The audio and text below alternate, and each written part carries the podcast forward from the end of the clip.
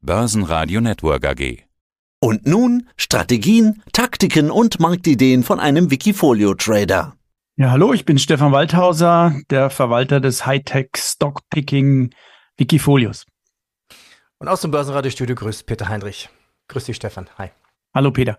Was sammelst du denn eigentlich in deinem Wikifolio für Tech-Werte? Du hast ja jetzt kein Microsoft drin, kein Tesla, kein Amazon. Das, was man eigentlich in Bezug, wenn man Tech hört, zuerst vermuten würde.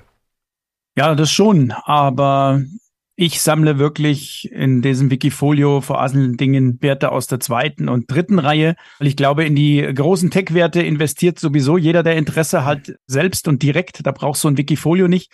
Ich glaube, dass ich mein Mehrwert darin liegt, wirklich, dass ich aus der zweiten und dritten Reihe solche Werte aufsammeln kann, die sich mittel- und langfristig besser als der Markt entwickeln. Zweite und dritte Reihe heißt übrigens nicht, dass das wie marktenge Nebenwerte sind oder so. Die sind alle samt im Wert über eine Milliarde Dollar. Also auf jeden Fall diese Unicorns. Ja, wenn du sie so nennen willst, wenn sie vorbörslich wären, würde man sie Unicorns nennen. Oftmals sind es aber tatsächlich sehr etablierte Unternehmen.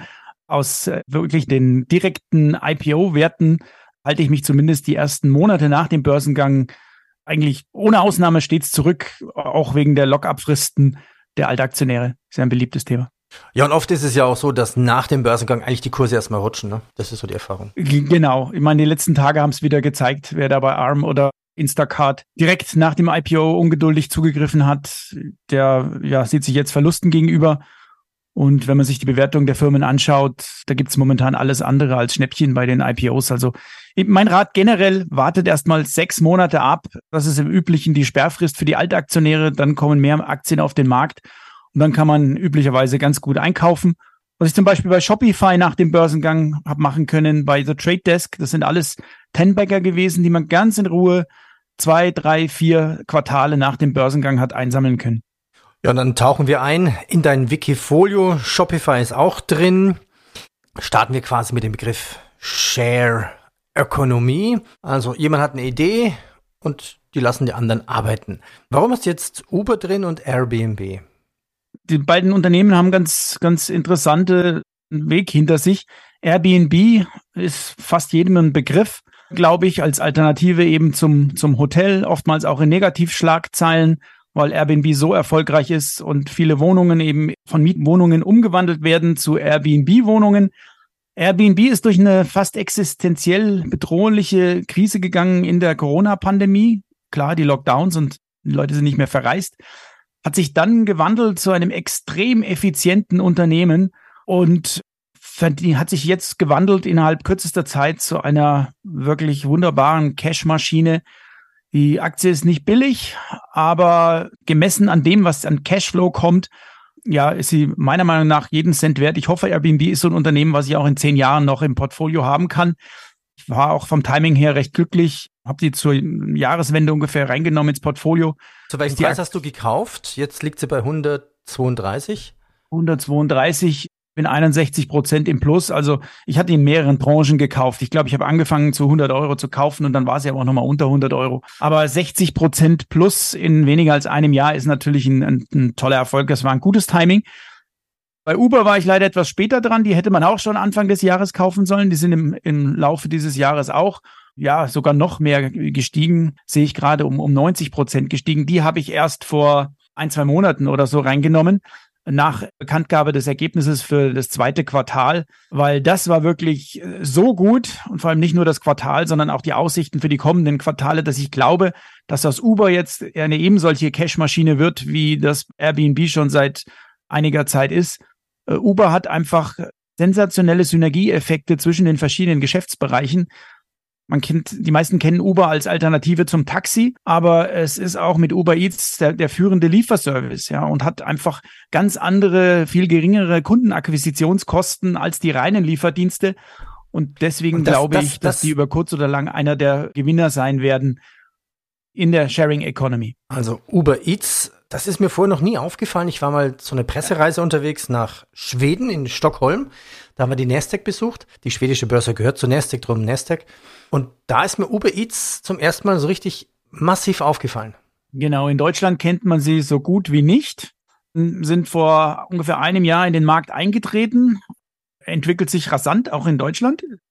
Hat sogar einen letzten Analysten-Call geschafft, die erstaunlich guten Zahlen aus Deutschland. Dennoch, Uber spielt hier im täglichen Leben längst nicht so die Rolle wie in den USA oder auch in anderen Ländern, du hast Schweden genannt. Einfach weil hier die Taxilobby so stark ist, dass Uber mit dem eigentlichen Geschäftsmodell ja gar nicht aktiv ist, so wie sie das in den USA sind. Aber wenn man das aus einer globalen Brille betrachtet, kommt man an, an Uber eigentlich nicht vorbei. Also ich erwarte, dass tatsächlich Uber jetzt eine Milliarde Dollar an Cashflow erwirtschaftet, Quartal für Quartal, wiederkehrend. Das war im letzten Quartal so. Jetzt warten wir es mal ab, wie die nächsten Quartale laufen. Aber ich halte das für sehr nachvollziehbar, was da die veröffentlichten Businessplanung ausmacht. Und ja, in diesem Fall war es tatsächlich der Wechsel des CEOs auch in der Krisensituation vor einiger Zeit, der das Schiff auf Kurs gebracht hat. Ich war zum Börsengang war ich ein begeisterter Uber-Kunde, hätte die Aktie aber niemals angefasst, eben weil die, die Zahlen so schlecht waren. Aber der Cashburn ist gestoppt und äh, ich glaube, die werden jetzt auch mit Aktienrückkäufen anfangen und wir werden noch viel Spaß mit, mit Uber haben. Aber momentan ist die Aktie etwas heiß gelaufen. Also bitte jetzt nicht unbedingt nach äh, diesem Interview die Uber-Aktie kaufen, aber zumindest auf die Watchlist würde ich sie nehmen. Thema KI Hype. Ja, warum du kein Nvidia in deinem Wikifolio hast, hast du vorhin eigentlich schon ein bisschen erklärt am Anfang. Wenn man einen Namen finden will, kann man von einem KI-Goldrausch sprechen? Ja, bestimmt. Also äh, gibt es gleich mehrere parallel. Ist tatsächlich so. Es wird momentan an der Börse gekauft, überall, wo KI draufsteht. Viele Aktien geben sich jetzt auch einen KI-Anstrich. Also, wenn ich letzte Quartalsaison überdenke, es hat mich fast gelangweilt, in jedem Analysten-Call erstmal kommen ja immer die Statements der CEOs. Da konnte man mitzählen, wie oft das Wort KI fällt. Und je nachdem, wie erfolgreich sie waren bei dem Bild, was sie bezüglich der schönen neuen KI-Welt für ihr Unternehmen gezeichnet haben, hat der Kurs entsprechend reagiert, positiv oder auch negativ. Wenn die CEOs nicht schon genug über KI geredet hatten, dann haben die Analysten keine anderen Themen gefunden, als über KI zu reden. Und ebenso wie bei einem Goldrausch geht es vor allem darum, die Schaufelverkäufer zu finden.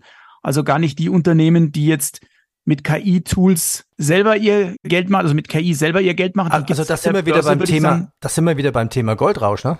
Die Schaufeln äh, zu finden. Ne? Genau, das sind die Parallelen, die Schaufelverkäufer. Nvidia als bekanntester Schaufelverkäufer, die die GPUs eben herstellen, gebraucht werden für die KI-Anwendungen, für die Large Language Modelle, um die es jetzt insbesondere geht bei der generativen KI. Aber es gibt natürlich auch noch andere Schaufelverkäufer. Arista aus meinem Depot wird als Schaufelverkäufer erkannt, weil die machen Netzwerkkomponenten für Highspeed-Rechenzentren. Und natürlich, wenn die Rechenzentren jetzt immer mehr KI-Workloads haben, dann steigen die Anforderungen nicht nur an die GPUs, sondern auch an die Netzwerkkomponenten. Auch wenn man das noch nicht beziffern kann, Arista wird wohl ein Gewinner sein. Ebenso ist plötzlich mit der Rennen hineingezogen worden. Nicht ganz unschuldig war natürlich der, der Vorstand, die Firma Elastic, aus ursprünglich den Niederlanden, die alleine in einem Monat um die Quartalszahlen herum um 35 Prozent sich erholt haben, muss man sagen. Also sie haben einen schönen Anstieg hinter sich, sind aber vorher auch tief gefallen gewesen. Und ja, da kann ich mich jetzt freuen über kurzfristige Gewinne, gerade mit Elastic, aber muss auch durchaus ein bisschen vorsichtig sein, was davon finden wir denn wirklich in Fundamentalzahlen dann wieder und was ist nur ein KI-Hype, der genauso schnell in sich zusammenfallen kann, wie er entstanden ist weil nicht alles wird sich da materialisieren, materialisieren in Zahlen. Elastic, was machen die genau? Irgendwas schützen vor Cyberangriffen in der Cloud? Kannst du das ein bisschen genauer definieren? Elastic ist ursprünglich ein Enterprise Search Anbieter. Also die können suchen besser als alle anderen in verschiedensten Daten. Unter anderem Echtzeitdaten, auch äh, Logs für, spielt also auch in der Security eine große Rolle.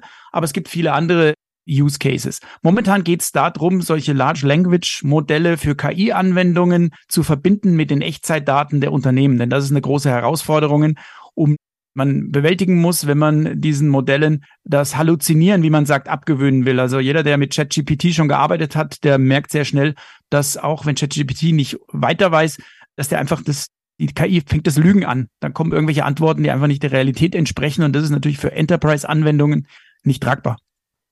Jeder, der schon mal ausprobiert hat, wird jetzt den Kopf nicken und ganz intensiv. Ja, das stimmt. Warner Brothers Discovery. Warum? Hast du es im Wikifolio? Warner Brothers Discovery ist ja eine interessante Sanierungsstory.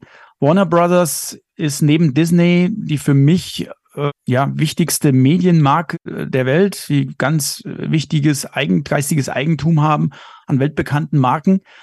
Alles, was von HBO kommt, gehört dazu. Das Universum mit Superman, Batman und so weiter und so weiter. Game of Thrones vielleicht noch zu nennen.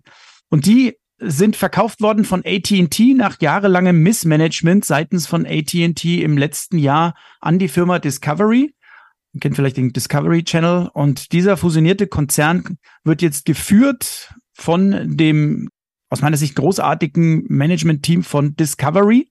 Und die räumen jetzt da so richtig auf, haben erstmal unglaublich viel abschreiben müssen und erwirtschaften schon in diesem Jahr einen Cashflow von fünf Milliarden, der in den nächsten Jahren deutlich weiter steigen wird, werden sehr, sehr billig gehandelt, einfach weil die Firma jetzt nach der Fusion hoch verschuldet ist.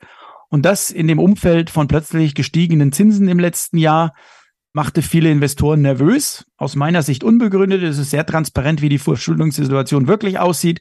Ich sehe da keine Probleme, eben weil der Cashflow so hoch ist und die Verschuldung zügig zurückgeführt werden kann. Die Aktie ist sehr preisgünstig, aber im Moment mit vielen Problemen umgeben, die gelöst werden können. Das ist einmal die Verschuldungssituation, andererseits der Hollywood-Streik und äh, genauso wie Disney übrigens, Disney auf zehn Jahrestief sogar, sind das Probleme, die meiner Meinung nach gelöst werden können. Kommt natürlich auch dazu der neue Streaming Anbieter Max, der die in der HBO-Content bündelt mit dem Discovery-Content. Dazu Live-Sport jetzt beinhaltet, aus meiner Sicht sehr, sehr interessant. Auch das kriegt man in Deutschland gar nicht so mit, weil es in Deutschland noch nicht am Markt ist. Das heißt, man braucht kein Netflix und kein Disney im Depot? Also Netflix würde ich auf jeden Fall nicht ins Depot nehmen. Aus meiner Sicht völlig unverständlich, warum die Aktie völlig unberührt ist vom Hollywood-Streik. Der richtet sich nämlich in erster Linie tatsächlich gegen Netflix und die reinen Stream Streaming-Anbieter. Disney würde ich jetzt schon eher wieder drüber nachdenken, weil Disney, wie gesagt, auf zehn Jahrestief ist und die Aktie ist nicht so schlecht, wie die, wie die, die Medien derzeit berichten. Klar, der, der Streik in Hollywood tut Disney besonders weh, genauso wie auch Warner Brothers, aber das sind alle von betroffen und der wird vorbeigehen. Interactive Corporation ist auch in deinem Wikifolio drin. Sind das die mit Vimeo? Ja, die, die, also bekannt ist die Aktie unter dem Namen IAC, die, die Abkürzung. Und das ist tatsächlich genau die Holding, die auch Vimeo an die Börse gebracht hat als Spin-off. Aber nicht nur Vimeo, das war eine weniger erfolgreiche Story der letzten Jahre, sondern dieses Geschäftsmodell der IAC gibt es schon seit mehr als 20 Jahren, dass man äh, Firmen aus dem Internet- und Digitalbereich aufkauft, weiterentwickelt unter dem Dach der Holding der IAC und dann als Spin-off an die Börse bringt, beziehungsweise die Aktien des Spin-offs an die Aktionäre verteilt. Das ist ein ganz wichtiger Teil des Geschäftsmodells. Und das hat man schon etliche Male gemacht. Also die Match Group zum Beispiel, also die Tinder-Mutter war, glaube ich, das Unternehmen vor Vimeo, was es da gab, auch Expedia, viele andere über die letzten 20 Jahre hinweg, hat dieses Management um zunächst Barry Diller, das ist ein amerikanischer Milliardär, und jetzt Joey Levin, über 20 Prozent Rendite für die IAC-Aktionäre erwirtschaftet. Das geht derzeit ein bisschen unter. Auch da viele Probleme derzeit bei einigen Beteiligungen. Deswegen ist der Aktienkurs unheimlich nach unten geprügelt. Aber das ist ein gutes Beispiel, dass in meinem Portfolio derzeit viele Titel sich finden, die wirklich tief gefallen waren, jetzt aus meiner Sicht ganz klar unter Wert gehandelt werden. Das ist ja immer das eine, was eine Aktie wert ist, und das andere ist der Preis, also der Aktienkurs. Und dann ganz im Sinne eines klassischen Value-Investors fühle ich mich immer dann wohl, wenn der Wert, den ich ermittelt habe oder andere Experten ermittelt haben, deutlich über dem liegt, was man derzeit an der Börse dafür zahlen muss. Fall IAC zum Beispiel, seit der Börsenkurs bei 80 Dollar war, haben die riesige Mengen an eigenen Aktien zurückgekauft, weil sie sagen, besseres Investment gibt es nicht. Und der Kurs ist trotzdem weitergefallen. Und momentan ist es so, dass zwei der börsennotierten Beteiligungen der IAC insgesamt so viel wert sind wie der gesamte Konzern. Also anders mhm. ausgedrückt, die ganzen großen Rest des Beteiligungsportfolios bekommt man kostenlos. Und äh, das wird nicht ewig so bleiben. Daher bin ich da sehr optimistisch. Ja, die Aktie steht jetzt bei knapp 50, bisschen drunter. Also Fazit, Tech-Werte sind teuer geworden, die großen. Ein, ein, ein, genau, die großen. Einige und, sind teuer geworden, die, und, und, die in jedermanns Munde sind, genau. Und du bist quasi der Value-Investor für den Rest. Ich würde sagen, ich sehe mich in der Tradition der großen Value-Investoren. Nur muss man natürlich, wenn man in Technologie investiert, grundsätzlich etwas andere Spielregeln und Kennzahlen verwenden. Also ich kann nicht mit Kurs-Gewinn-Verhältnissen oder Kurs-Buchwert-Verhältnissen argumentieren, ja. sondern bei mir sind es dann halt Enterprise Value-Sales-Verhältnisse, Free-Cashflow-Verhältnisse, sowas. Aber sowas wie Preissetzungsmacht wahrscheinlich. Was hat Warren Buffett noch? Sicheres Geschäftsmodell mit Burggraben, das gilt Genau, weiterhin. in der digitalen Welt sind das dann die Netzwerkeffekte zum Beispiel, das geistige Eigentum, was bei den Softwarefirmen liegt. Diese Dinge, die in keiner Bilanz auftauchen, die aber den Wert im Endeffekt ausmachen. Stefan, ich danke dir. Top, danke. Sehr gerne. Tschüss, Peter. Mehr Trading-Ideen finden Sie im Blog unter wikifolio.com und in der Börsenradio Mediathek. Börsenradio Network AG.